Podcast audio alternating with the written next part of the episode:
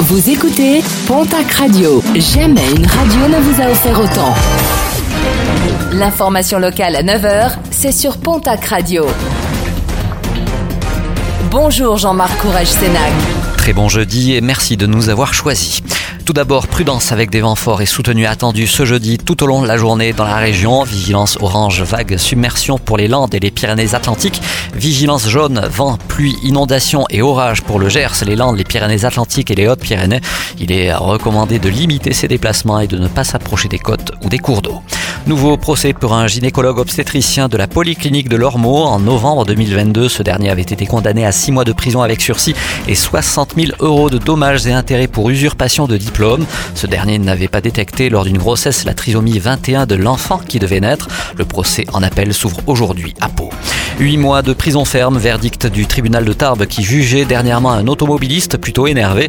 Une histoire racontée par nos confrères de la Nouvelle République des Pyrénées. Après avoir percuté un véhicule qui se trouvait devant lui, ce dernier avait insulté une automobiliste et était reparti sans attendre l'arrivée de la police. Un automobiliste contrôlé plus tard alors qu'il venait de consommer des stupéfiants. Une manifestation pacifique ce samedi à Tarbes, c'est ce que promettent plusieurs associations et partis politiques dans le conflit qui oppose les Israéliens aux Palestiniens. Un rendez-vous est donné samedi à 11h sur l'avenue du marché Broban, une manifestation pour la paix et la justice.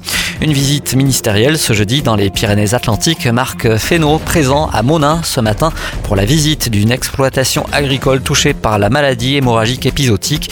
L'occasion pour le ministre de l'Agriculture d'échanger avec les agriculteurs, mais aussi de faire le point sur la progression du virus en France et dans la région.